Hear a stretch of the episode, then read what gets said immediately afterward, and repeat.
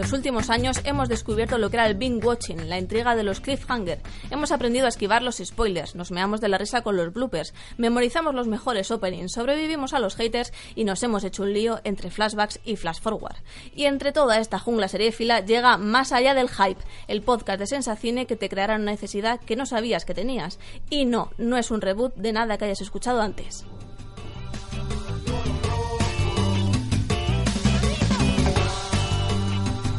En el programa de hoy está Custodio Guerrero Hola, Sara.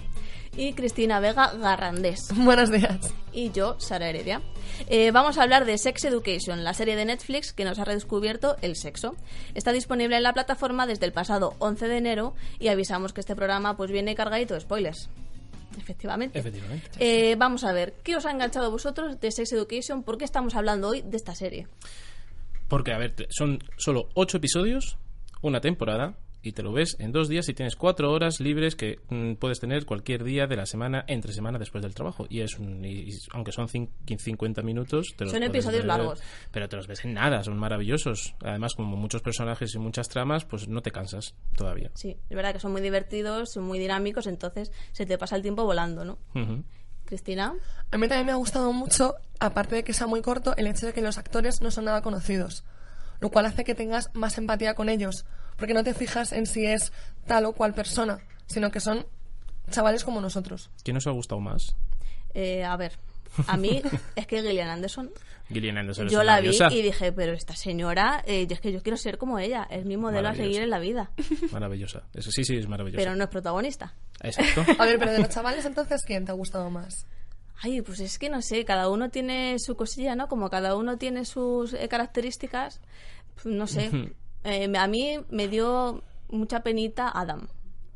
A, a y ver, como sí. que me llegó más al corazón toda su historia, A mí me ha gustado Otis. Lo siento.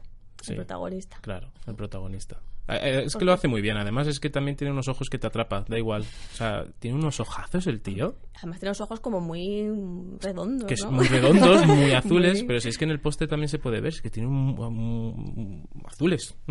Sí, sí, sí. Hombre, el chico lo hace bien. sí, lo hace muy bien también. A mí me gusta mucho ella, Maeve. Me Ah, parece que claro. lo hace muy bien y que tiene un papel muy interesante. Sobre todo para un adolescente, es bastante rompedor. Siempre gracias a ella se tratan muchísimos temas del feminismo en los que si no estuviese ella pues se perdería un poquillo, ¿no? Sobre todo cuando, por ejemplo, habla de las novelas que ella lee, que son casi todas autoras femeninas y demás. Eso es una cosa típica para un adolescente normal, entre comillas. Y, y no se impactó que en el primer episodio, en- claro, es sex education, sexo, pero que mostrasen tantas eh, escenas, pues eso, de desnudos. Sí. Es que era, es muy es una impactante. serie no apta para el metro. Eh, para el metro, para el autobús, Para para, el las avión. cercanías, eh, no, A mí efectivamente. se me impactó. eh, de hecho, dije, mm, estamos viendo a gente muy joven tener escenas muy subidas de tono. pero muy subiditas. Además es que, es que sí, sí, sí, yo no me lo esperaba para nada. Y yo intenté ver Sex Education en el metro y una escena en la que Otis se tiene que masturbar, pues era un poco incómodo. Y me estaban mirando. Y yo Mira- les miraba. Mira ellos me que no es la más explícita esa. Pero Ya, es que la cara sí. que pone él es que es En- buenísima, sí, ¿eh? sí, sí, sí. Actúa súper bien eh, Asa Butterfield, ¿no? Yo debo decir que yo la vi en el avión y la persona que tenía al lado me miraba con cara muy rara. Porque encima cuando había alguna escena subida de tono, como que giraba el teléfono para disimular, lo cual era como más evidente de que estaba ocultando algo.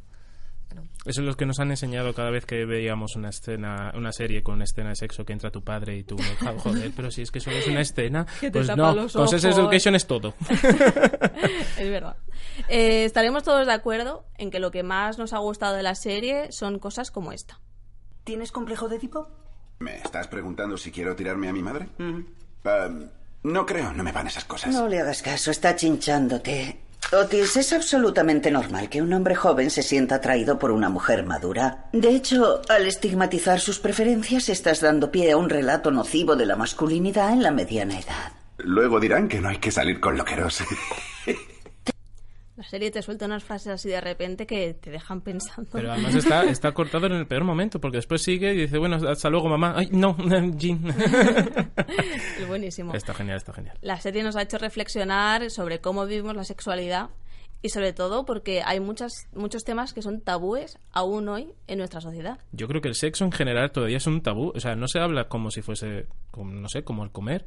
Porque básicamente el sexo es como comer, es del día a día. ¿No? Sí, es una cosa, eh, lo que nace la vida. Donde nace la vida es el sexo. Exacto, exacto. Sí, sí. Pero el tema es que nos han educado a todos nosotros con la mentalidad de que es un tabú, de que hay que tener cuidado, de que no se puede hablar en ámbitos públicos.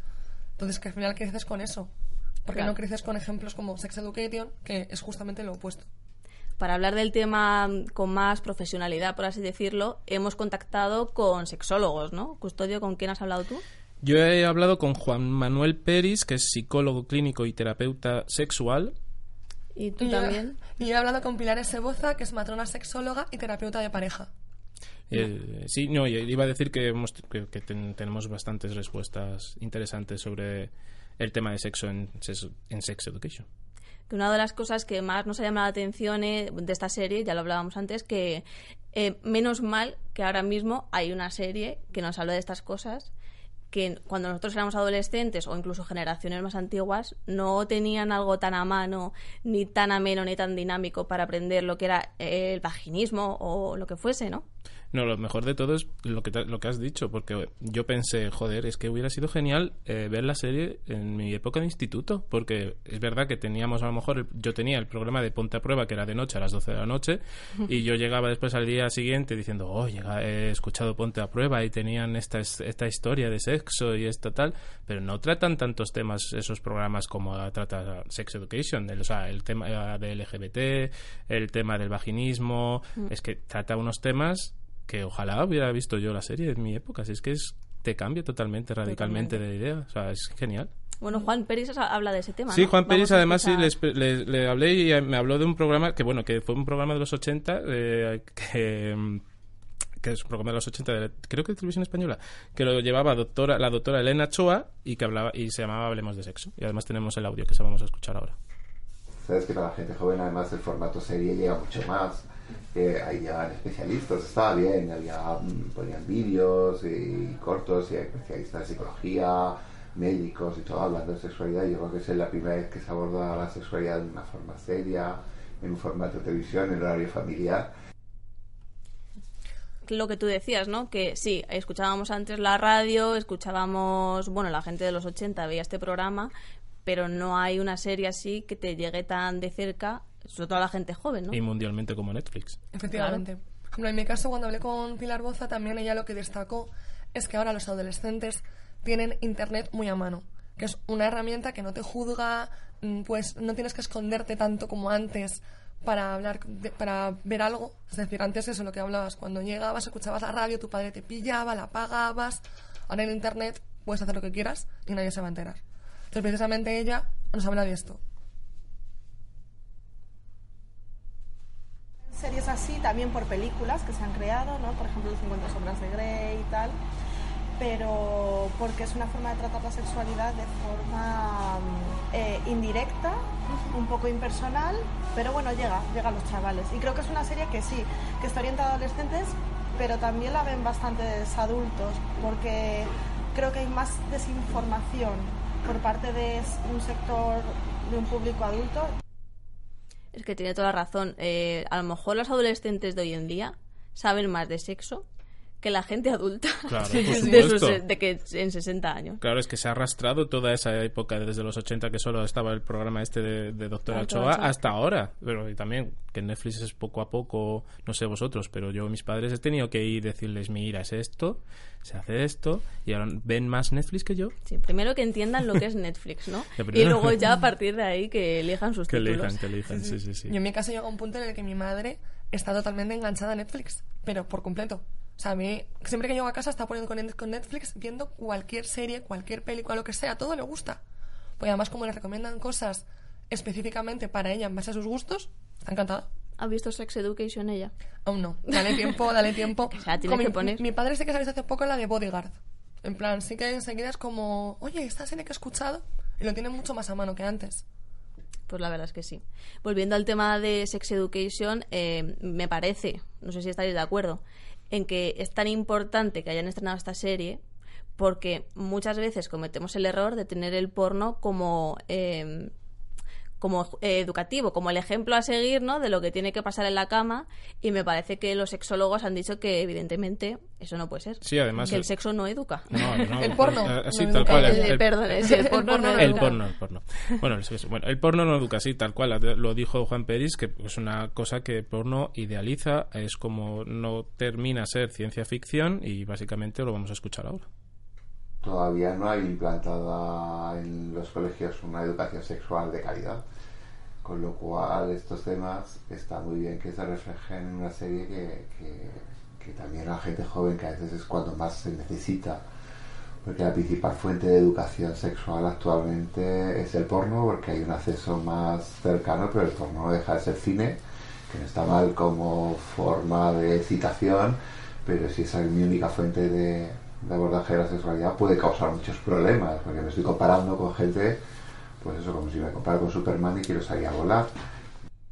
Lo dejo clarísimo. Es, que es, es- es No tal cual. ser. Es tal cual. Además, se- me siguió contando que mm, recibe muchos jóvenes de hoy día de que con problemas por, por el porno. Porque yo mm, estoy con una chica o he hecho esto. Bueno, yo no he hecho sexo. Y el, y el terapeuta, o sea, Juan, eh, perdona. O sea, ¿cómo Claro. que no has hecho sexo? Y dice, sí, coito. O sea, no, el, so- el sexo no es solo coito. Si has hecho otras cosas, has hecho sexo.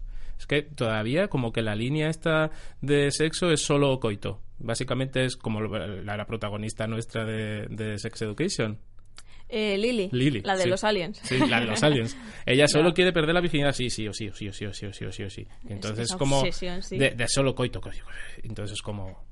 Hay otro ejemplo en la serie buenísimo que es el de mm, eh, la chica que está con Adam, lo tenemos por aquí apuntado, Aimee, Sí, que ella se ve, de hecho, en el primer episodio cuando está en el tema con Adam y dice cosas como, oh sí, pues córrete en mis tetas, no quieres correrte en mis tetas.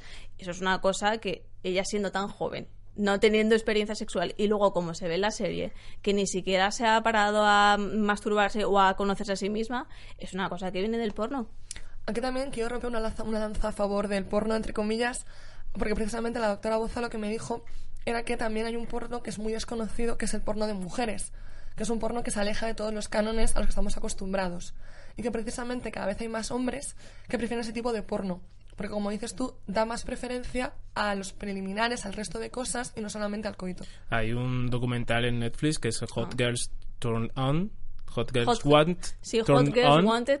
O sea, si lo queréis buscar es Hot. Girls Wanted Turned On, ¿vale? Es, esa es una serie documental que, bueno, que nació de una película documental, la- una de las primeras documen- película documental de Netflix, recuerdo yo, que era sobre las Además, es actrices Rashida porno. Jones, productora, ¿no? Sí, O algo así. entonces y realizaron una serie documental y un episodio está dedicado expresamente a una directora de, de porno, de- dedicado solo para las mujeres, que no me acuerdo el nombre, pero tiene su sede. Sí, exacto.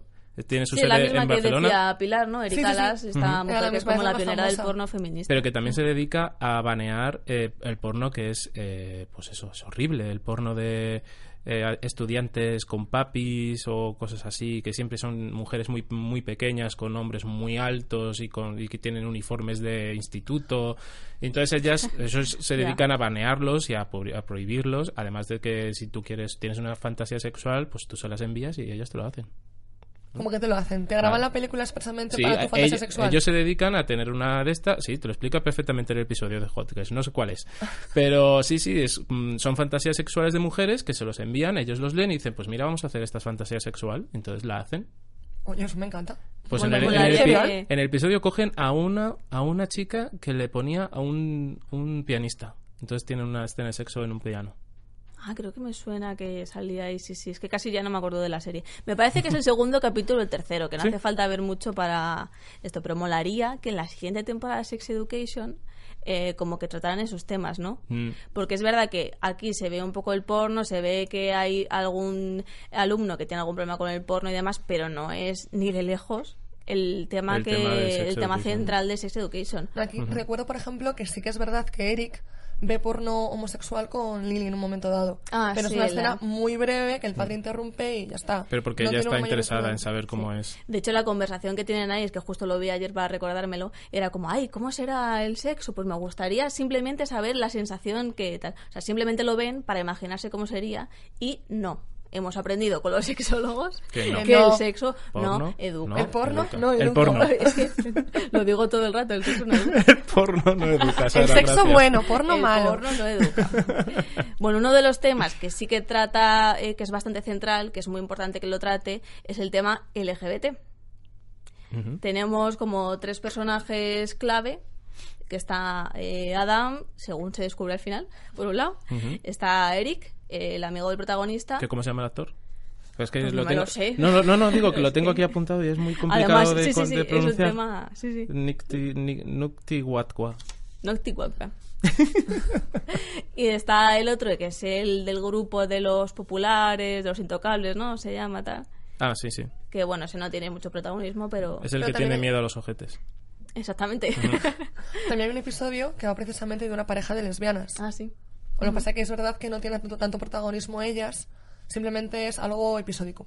Están de fondo en el resto de Bueno, capítulos. está dedicado un episodio directamente a ellas, pero no se centran en el No, no. LGBT, sino más bien porque estás con una amiga de relación. Entonces sí, bueno, como- porque en su caso Hmm. una no quiere tener relaciones con la otra porque a su vez está enamorada de una tercera persona. Su problema es algo muy personal, no es que sean lesbianas ni Sí, nada. exacto, es un Que eso person- sí. me ha gustado mucho. Ahora hablaremos de cómo tratan el tema LGBT, pero es verdad que todas las, o casi todas las series de adolescentes que están sacando ahora, sobre todo en Netflix y demás, incluyen eh, personajes muy diversos. Hay muchísima diversidad de raza, de género, de orientación sexual, sin que sea el tema central, que es lo que venía pasando hasta ahora. Sí, sí, O sea, sí. están ahí, es una pareja gay, pues vale. Pues Igual está. que en Sabrina, pues está un personaje que se supone que es no binario, mm, no sabemos, que es la amiga de Sabrina, eh, y, y no pasa nada. Pues está ahí, sí. pues vale. Está ahí como una persona normal y claro, corriente, ya está. Exactamente. O sea, una persona más. Entonces, ¿creéis que, mm, eh, que Adam empiece siendo el matón y luego se descubra que es gay? ¿Es Eso- otro tipo de homofobia o mm, qué está pasando aquí? Eh, a ver, es, lo- es lo que le hemos preguntado a Juan Peris, que porque básicamente siempre hemos visto esa imagen de que el matón que va detrás del gay, el homosexual, eh, siempre es el que pues después se descubre que es gay también. Y... Hay mucho debate de esto en redes sociales. Sí, ¿eh? muchísimo, he visto. muchísimo, muchísimo. Y bueno, ahora mm, vamos a escuchar el audio que me- nos explicó Juan Peris sobre este tema. No todos los que se meten o tienen homofobia son gay reprimidos, pero sí que es cierto que dentro del proceso de aceptación, de la propia aceptación de la homosexualidad, hay dos personajes típicos, unos que son los visibles y otros los tapados. Entonces, los visibles, que son los portadores del estigma de ser homosexuales, que son la gente que normalmente o cumple más el estereotipo, tiene más pluma o se le nota más. El gay que es tapado, es decir, que es masculino, como no quiere formar parte del club de los visibles, entonces potencia más mi masculinidad y una forma es atacar al que considero más débil. Que básicamente tiene toda la razón. Ujú. Sí, sí, totalmente. Aquí en la serie es lo que hace. Pero claro, al principio creemos que no llega al orgasmo porque no tiene confianza en sí mismo y resulta que básicamente después es un poco más... A ver, yo le pregunté sobre esto, sobre si el no llegar al orgasmo era un era más bien relacionado con que no quería salir del armario y me dijo que podría estar relacionado porque el orgasmo es como que tienes que dejar todo atrás y deja- dejarte llevar y lo que le da miedo lo que le puede llegar tener miedo al protagonista, Adam, eh, es eso, dejarse llevar y que salgan cosas que no quiere que salgan. Claro, muy interesante porque es verdad que el único problema de Adam eh, no es que se esté ocultando su homosexualidad, sino que está en un entorno familiar que es bastante agresivo. que precisamente de eso también hablé yo con un pilar, porque ella decía que sí, que por un lado está lo que efectivamente ha dicho Manuel, de em, toda la parte de el- la propia represión que siente uno mismo y que en esa represión responde con violencia, pero también está la educación. Es, una- es un chaval el cual tiene unos problemas con su padre muy grandes y solamente conoce violencia. O sea, no conoce amor, no recibe amor ni cariño por su padre. Entonces eso también le hace reaccionar y comportarse así de esta forma. Vamos, vamos a escuchar a Pilar. El audio de la sexóloga. Sí. que todas las críticas paternas que tiene son negativas. La relación que tiene con su padre es una relación totalmente agresiva. Entonces su forma de acercarse a los demás es agresiva, porque es lo que sabe. Porque es la única forma que le han enseñado a comunicarse con los demás. Cuando en el fondo yo veo que es una persona muy sensible porque se ve afectado, intenta hablar con la chica a la que, a la que le de, la chica esta que le dejó. Y y bueno, aunque ella no quiere hablar con él, pero él es una persona que, que tiene sus sentimientos obvios. Lo que pasa que si en su familia recibe el afecto de una forma agresiva, su forma de actuar con los demás cuando a alguien le gusta es agresiva, porque es algo que tiene normalizado, aunque él tiene un conflicto a- ahí dentro. total. Efectivamente. Efectivamente. El pobrecillo tiene un conflicto que no sabe qué hacer con su vida. Eso que en el primer capítulo sí que parece que solucionan un poco su problema con el orgasmo. Ujú. Pero luego al Sí. final él sigue teniendo muchos problemas sociales. Y en el instituto y todo. Bueno, y al final acaba en un colegio militar, ¿no? Sí, sí, se lo llevan, un- es el final de temporada. Lo veremos ¿Y en la qué segunda. pasará con Eric?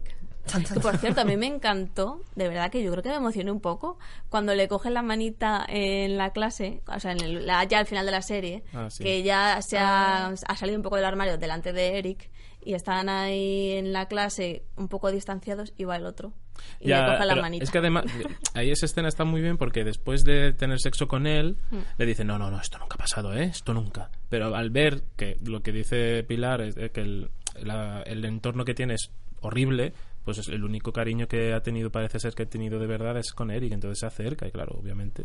Claro, porque la relación con la chica, perdona, la relación con la chica, eh, con Aime, no, no era muy afectuosa, ni, ni estaban muy unidos, ni nada. Aunque es verdad que a ella no la trataba con agresividad.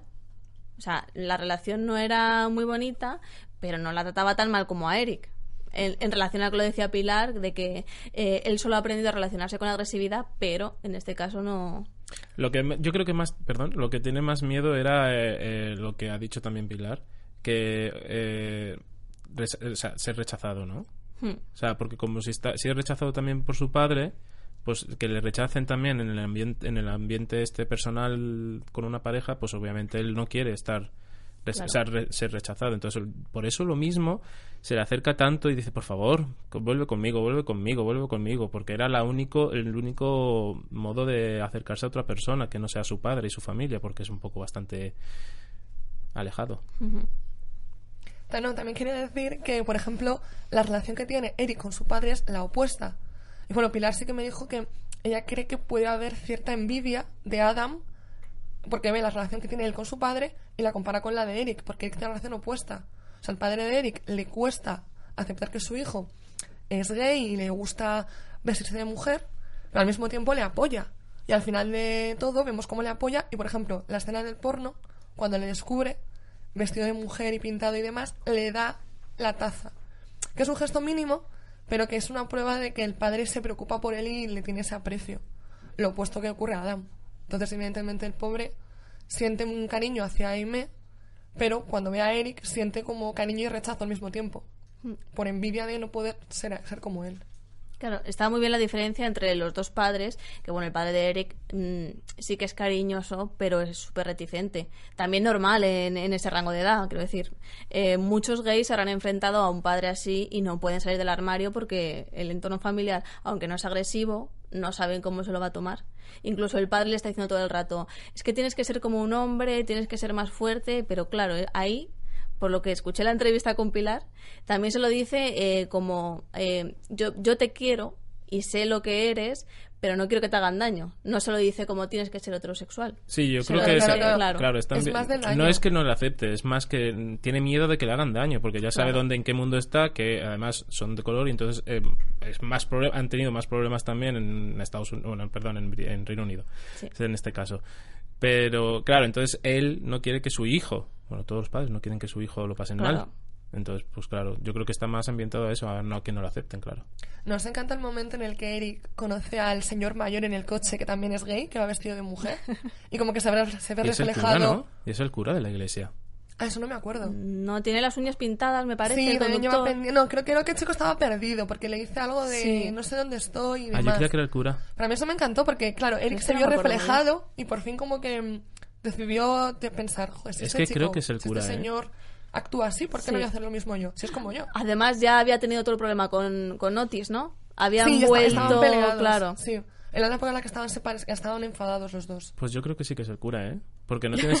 Claro, porque él le pregunta dónde está esto, pero él después decide ir a la iglesia. ¿Por qué decide ir a la iglesia entonces? Ahí ese detalle es que no me acuerdo. No, yo creo que, yo la, creo que sí yo creo que la iglesia es una, un intento de él de como agradar a su padre porque piensa que eso es como tiene que agradarle. Lo que pasa que en la iglesia, cuando el cura habla, comprende que lo que tiene que hacer es ser el mismo. Y punto. Yo creo que es la misma persona, pero bueno. Pues nada, Lo investigaremos. de nuevo Sex. Education, que solo son ocho horitas de nada. Cambiamos de tema, si os parece. Todo Ujú. bajado con el tema LGBT. Eh, otro de los temas centrales, los pilares de Sex Education, es eh, todos los problemitas que tratan de los personajes. O sea, cada personaje tiene un problemita que es lo que le impide vivir su vida sexual plena. Y, y no tiene nada que ver los unos con los otros. Efectivamente. Pilar, por ejemplo, eh, que ahora lo escucharemos, lo que ella decía era sobre todo que tus experiencias presentes o tus vivencias presentes se basan en lo anterior. Entonces, por ejemplo, si te han engañado, en tus relaciones posteriores vas a tener el miedo de que te vuelvan a engañar. Y así sucede un poco con todo. Vamos a escuchar a Pilar el siguiente audio. Entonces yo creo que es un poco en base a experiencias pasadas. Si tú tienes una persona, por ejemplo, una pareja anterior que te dice que follas muy mal, que masturbas muy mal, tú a la siguiente eh, relación de pareja te vas a exponer a esos miedos que te ha inculcado tu pareja anterior. Entonces yo creo que muchas de las disfunciones sexuales son por experiencias pasadas puntuales traumáticas que luego se van repitiendo que tú en tu mente vuelves a recrear, vuelves a recrear hasta que se instauran y ya no lo puedes controlar. A lo mejor es lo que le pasa también a esta chica que tiene problemas con las mamadas, que vomitó una vez y luego están en la fiesta recreando ese momento y vuelve a vomitar. Efectivamente, a veces que ella tiene, que recuerda esa vez todo el rato y no es capaz puede de ser. progresar a partir de ahí. Claro, ser, puede puede ser ser. eso. Bueno, también ella decía, o sea que no está incluido, era que eh, un chico cuando a lo mejor tiene una eyaculación precoz en la adolescencia, que es un momento en el que estás muy nervioso y demás, puede que a partir de ahí ya siempre tenga el miedo de eyacular precozmente, entonces en cada relación sexual le ocurra. Pero por el simple hecho de que tiene miedo llega un punto en el que se ha instaurado eso en su cerebro y siempre le pasa. Que si yendo a un psicólogo, yendo a tratamiento, pues enseguida se arreglaría, vaya. Claro, es un poco la presión social que tienen todos los personajes. Eh, me recordaba lo que estabas diciendo también a Adam, que eh, no se corría, bueno, pues no se corría, no se corría, no se corría, no se corría nunca, hasta que se deja llevar y por fin ya se corre, sea con Aime o sea con N, con el que sea. Todos tienen una presión social, ya sea interna, eh, bueno, tienen presión ya sea interna o social, porque también hay otro personaje que quiere perder la virginidad sí o sí. O sea, cada personaje tiene su presión, eh, se lo haya puesto él o se lo hayan puesto los demás. Sí, además, el, eh, hablando de, la virginidad, de perder la virginidad de esta chica que siempre está obsesionada en perder la virginidad, eh, yo le pregunté a Juan Peri sobre mm, cómo es la diferencia de. Cómo es lo de perder la virginidad, perdón, ahora. Porque ahora es como hay que perderla sí o sí, y antiguamente era eh, no la pierdas. Todo lo contrario, ¿Eh? claro. No al matrimonio, hasta que no te O sea, canses. cuanto ah. antes mm, pierdas la virginidad, mejor, ¿eh? Porque es el guay, el cool, el tal. Además, tenemos el audio que lo vamos a escuchar ahora que lo explica perfectamente. Hay gente que la, la- la experiencia sexual la puede vivir muy alejada de lo afectivo y hay gente que no, que necesita una intimidad, una afectividad para disfrutar. Entonces, si yo hago una cosa así como aquí te pillo, aquí te mato con cualquiera por el hecho de cumplir esto y no ser la rara, pues a lo mejor entra, rompe con mis valores y mi forma de entender la sexualidad. Es que es eso, básicamente eh, hay gente que no que puede ver- perder la virginidad porque quiere tener sexo y ya está, pero hay gente que puede perderla mucho más tarde porque necesita primero una conexión, lo que dice Juan, o sea, una conexión, un sentimiento que pueda tener una satisfacción mejor en, en el sexo, porque aquí te pillo, aquí te mato, pues mucha gente no le puede funcionar. Es lo que le pasa a Oti. Exactamente. Mm. Con Lili, que dice, venga, vamos, vamos a quitarnos este asunto de en medio ya y a seguir con nuestra vida. Y cuando están en la cama, es que no se puede ni tocar. Exacto. Además de que tiene el trauma el otro también. Bueno, además de ese trauma, el otro trauma, que, que es otro trauma.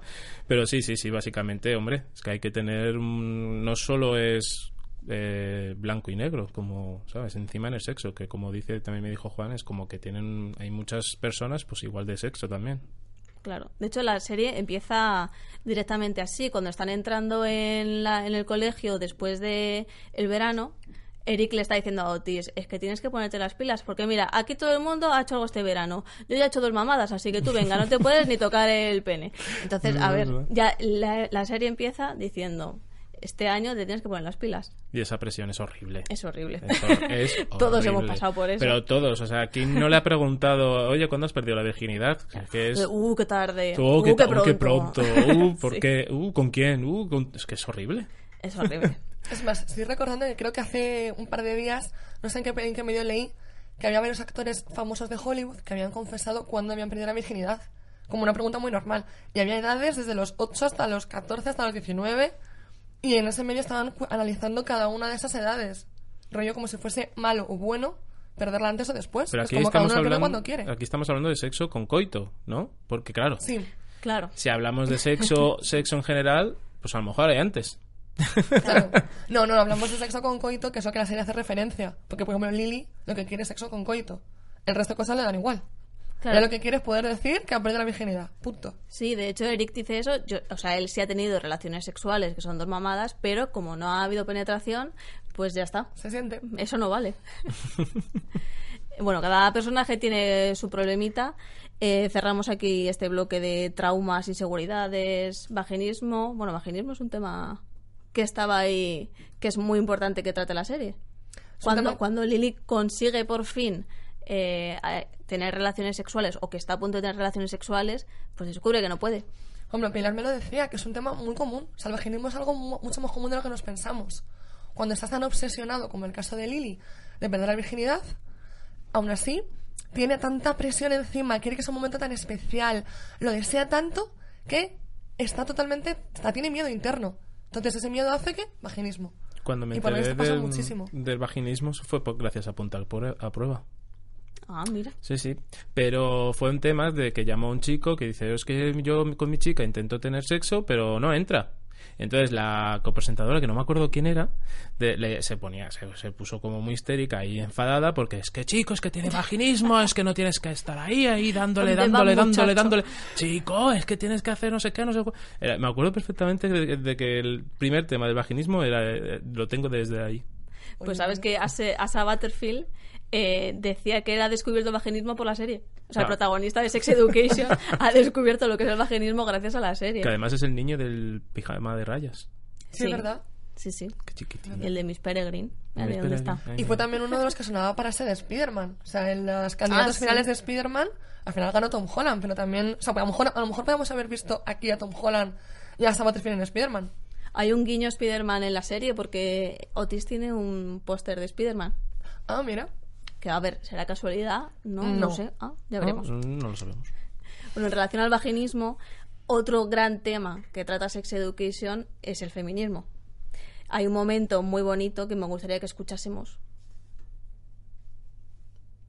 Es mi vagina. Siéntate. No. La vagina de la foto es mía. Siéntate. No, es mi vagina. Vale, gracias, Maeve. Siéntate, por favor. Os equivocáis. Es mi vagina. No, no puede ser la vagina de todas. Que vaya voz también le han puesto a, a Aime, que me parecía que no era ella. Bueno, es un momento muy bonito, es cuando una de las intocables eh, se ha difundido la foto de su vagina, y dice todo el mundo, ay, qué fea, es, no sé qué, y ella se quiere callar que, Que es el suyo. que es el suyo, ha sido por culpa de su amiga. Sí. Y es en este momento cuando todas se unen a decir, bueno, ya está bien de meternos con esto, es una vagina y punto, todos tenemos una. Todos tenemos un cuerpo. Es Todos lo que dicen. Todos tenemos un cuerpo. Además, yo creo que trata, además de que trata muy bien el feminismo y la sororidad entre ellas, es también el sex, test- el sex testing, que es una cosa que yo creo que se mm, hace ahora mismo mm, más que el sexo. Pues, y además, Estamos a mano. Estamos a mano, pero claro, no, tratan el tema en el instituto, que claro, tú envías una imagen y te pueden chantajear con esa imagen, te pueden hacer de todo con esa imagen y el mensaje bueno de este capítulo y de los sex testing es que en realidad todos tenemos un cuerpo. Da igual. Pero no pasa nada. Unas tetas, un pene, una vagina, todos tenemos. y unidas podemos. Hay un capítulo súper especial en este tema que es el del aborto. El aborto es un tema muy, muy, muy central en la serie, sobre todo en el personaje de Maeve, que tiene que pasar por toda la situación de descubrir que está embarazada, ver qué hace con el bebé y demás. Y al final decide abortar. Bueno, ya lo tiene muy claro en cuanto llega ahí. Sí, pero luego es verdad que ahí cuando está en la clínica y habla con la gente y ve a la gente, se su cabeza empieza a dar vueltas. Pero es verdad que Aef- eh, Maeve no es una adolescente habitual. No es una adolescente de 16 años que viva en un entorno familiar, que tenga padre y madre, con una casa, con... Ella es alguien que es autosuficiente, es alguien que vive en una caravana, que su economía depende totalmente de ella. Entonces es verdad que tiene unas presiones distintas, que evidentemente la llevan a decir aborto y ya está. Es un problema que tengo que tengo que solucionar de alguna forma.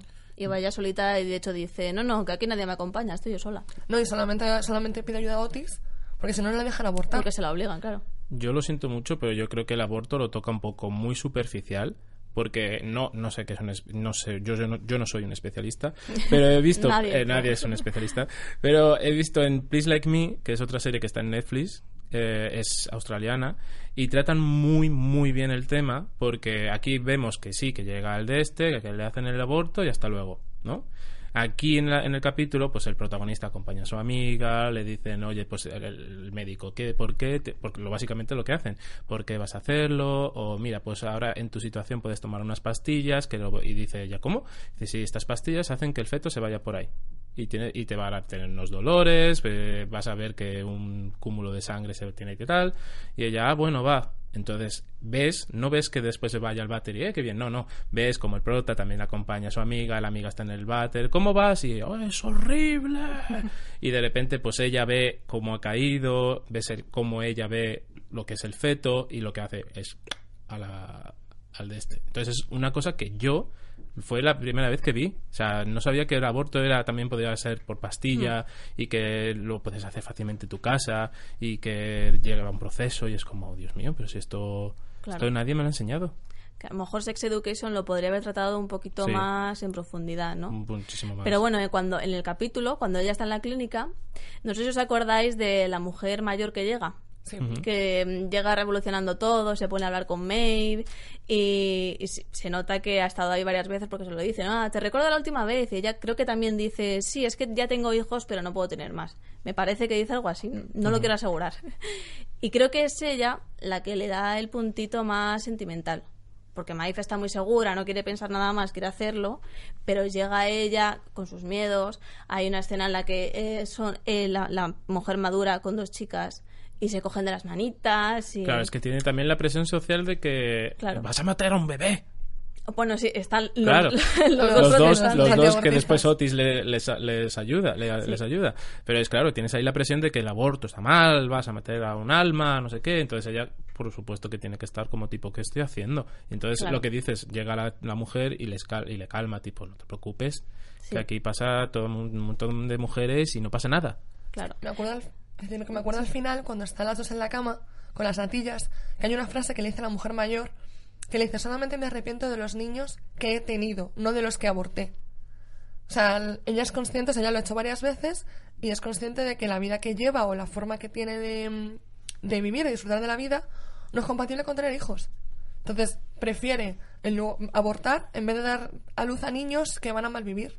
Claro. Yo creo que también eso Maef como que le ayuda a pensar. Es un tema muy peliagudo en Estados es Unidos. en esta- sí, o sea, yo- en, eh, bueno, no en Reino Unido, perdón, también. Bueno, en Estados Unidos también. Pero en Reino Unido no tanto como en Estados Unidos, creo. Porque en Estados Unidos sí que, mira, por ejemplo, Big Mouth, que tratan también un tema de. que tratan también el tema del. no, no del aborto, sino de no poner. de no estar embarazado. O sea, para que no llegues a estar embarazado. O sea, de, de métodos anticonceptivos. Exacto, sí. Entonces dicen que además ellos se meten mucho en el episodio, o te hablan y te dicen, yo creo que este episodio va a tener eh, bastantes problemas porque estamos diciendo cuán- cuántos métodos anticonceptivos hay y cómo puede... Ah, vale, ya me acuerdo. Ya sí. acuerdas, ¿no? es que no me acuerdo. ¿Cuántos, cuántos métodos anticonceptivos hay? Y te los presenta con, obviamente, con dibujos maravillosos. de esta es la pastilla, esto es no sé qué. Que es como elige tu cita, ¿no? Sí, es muy- ¿Con quién te quedas? ¿Con, ¿Con, la quién te pastilla, quedas? ¿Con la pastilla o con el diafragma? sí. Sí. con las dos cosas. Venga, va. pues es un capítulo que obviamente eh, lo que es, lo que está hablando es que hay métodos anticonceptiv- anticonceptivos para tener sexo y hay muchísima gente aún hoy día de que no, sexo es malo. Hmm. No. Entonces es como eh, es un tema que todavía hay que hablar. Hombre, hay que hablarlo, pero también de muchas diferentes visiones, que es verdad, yo estoy contigo, Toto, que a lo mejor en este episodio no se trata todas las posibles visiones que hay del aborto, solo se trata la visión de Maeve. Pero bueno, tampoco tienen el tiempo para hacerlo. Ocho episodios. Exactamente. Ya también veremos es- la siguiente temporada. También es el tema que es un adolescente que no es normal. Entonces es verdad Claro. que se trata en un caso extremo. No es lo habitual. Es decir, si aquí se queda embarazada una chica adolescente, lo normal no es que viva sola y una caravana y sea, sea independientemente económica. También te digo que al ser la primera temporada es muy raro que se trate un tema así en nada. En, En el tercer- en el tercer tercer episodio. episodio, Sí, el O sea, tercero. súper raro, porque las típicas series de todas las cadenas abiertas es como, primera temporada te presentamos a este personaje, qué bien, qué bien, final de temporada, ¡ay, Dios mío, estoy embarazada! ¡Oh, qué pasará! ¿Sabes? Que Sí. es muy. Y luego muy no hay mucha reflexión. Después del tercer episodio, el tema mm, o sea, se diluye, ¿no? No vuelven a hablar de ello. A mí me gustaría que lo retomasen, porque el aborto no es una cosa que se queda ahí y ya está. Mañana es otro día. Yo creo que es más profundo que eso. Al mismo tiempo, por ejemplo, eh, hablando con Pilar, ella decía que el aborto, es decir, es verdad que crea muchos problemas psicológicos, porque evidentemente es un trauma. Al mismo tiempo dice que no hay que darle demasiada importancia en cuanto a que no, o sea, no pasa nada porque abortes, no, no eres peor persona, tu vida no cambia, tu vida sigue igual. Entonces que tampoco eh, conviene darle pensar demasiado en ello.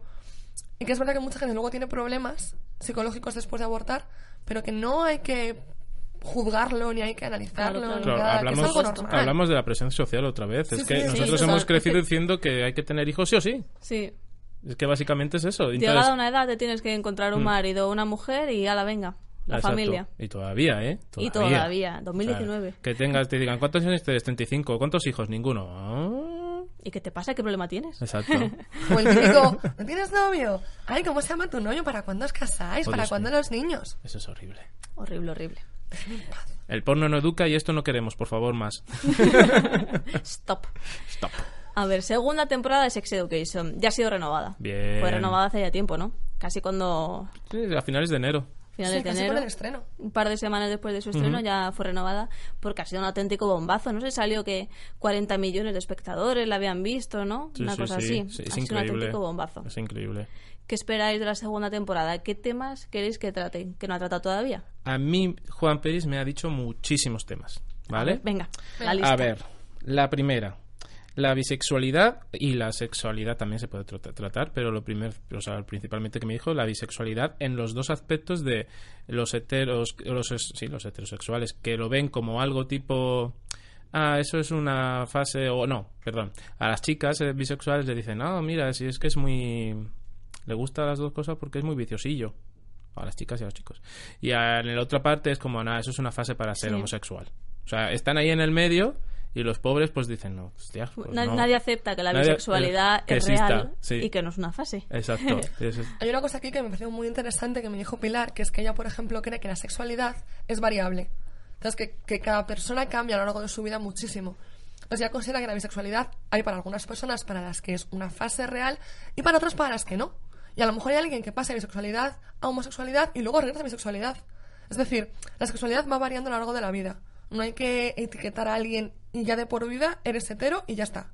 A Sino ver, que hay que La sexualidad La- es dinámica La y se- mueve y todo. Yo creo que en esa, en ese en este tema de la bisexualidad no es que no puedas ser, no, no, no puedes llegar a una, ser- una fase. Tú eres una bisexual, bisexual es que te gustan las mujeres y los hombres. No es 50% hombres, 50% mujeres. Obviamente no hay números, no tal. Solo que te gustan las dos, los dos géneros. Ya está. O sea, que te gusten menos o que te gusten más, eso es otra pregunta horrible también que pueden hacer, tipo, ah, pero ¿qué te gustan más, los hombres o las mujeres? Dios, es la típica pregunta. Es como... eh, o que algunos creen que los bisexuales no pueden... eh, eh, no pueden tener parejas porque le van a poner los cuernos con la otra persona del otro sexo. Bueno, ese es un tema que incluso la homosexualidad O sea- dicen, no, es que son muy infieles, porque son tan infieles? Pero vamos y a cuando ver. también en los y cuando eh, en verdad los heterosexuales siempre eh, ha habido eh, cuernos de por Hombre, vida, hombre. 8.000 años. O sea, ¿qué, ¿Qué pasa aquí? Sí, sí. O sea, la promiscuidad no es solo básicamente de los homosexuales o de los bisexuales, o- es que las personas son promiscuas, algunas y otras no, y ya está. Que tampoco. Punto pelota. ¿Qué más temas te dijo? Eh, también dijo el poliamor, que en realidad ya lo toca el embarcadero. No sé si ya lo habéis Ah. visto, es de Movistar Plus. Sí. No el visto. embarcadero, vale, pues son ocho episodios también. El embarcadero. Irene Arcos, Verónica Sánchez, Álvaro Morte. ¿Conocéis a Álvaro Morte, no? Hombre, Hombre, la casa de profesor. Casa de papel, papel. el profesor. Pues sí, ya trata ese tema, el poliamor. Eh, y es verdad que lo enfoca de una forma que te haces pensar de si es en realidad... de- o sea, no el poliamor es si está bien o no, sino el, el Álvaro Morte ha hecho bien, no ha hecho bien, se puede enamorar de dos personas, no se puede enamorar de dos personas. Así que Sex Education, que lo haga estaría muy guay. Solo hay una serie de Netflix que trata el poliamor, pero no lo trata como tipo, oh, mira, el poliamor es Sense8, que una de las Ah. protagonistas tiene eh, tres padres y una madre. Sí. Entonces no saben de quién es la... O sea, no- los tres padres, los tres, los tres hombres no saben si es su hija. Y lo aceptan Como sin problemas. Claro. eh, somos una familia todos. Exacto, sí. Y ya está, son una familia. Y no te lo presentan tipo, oh, es poliamor, oh, manos a la cabeza, ¿qué pasa aquí? No te lo presentan tipo, mira, tiene tres padres, una mujer y todos están felices. En el embarcadero, en una de las entrevistas con Álvaro Morte, bueno, la que se hizo Alicia Pérez en Sensacine, él decía, claro, es que yo no conseguía conectar con mi personaje.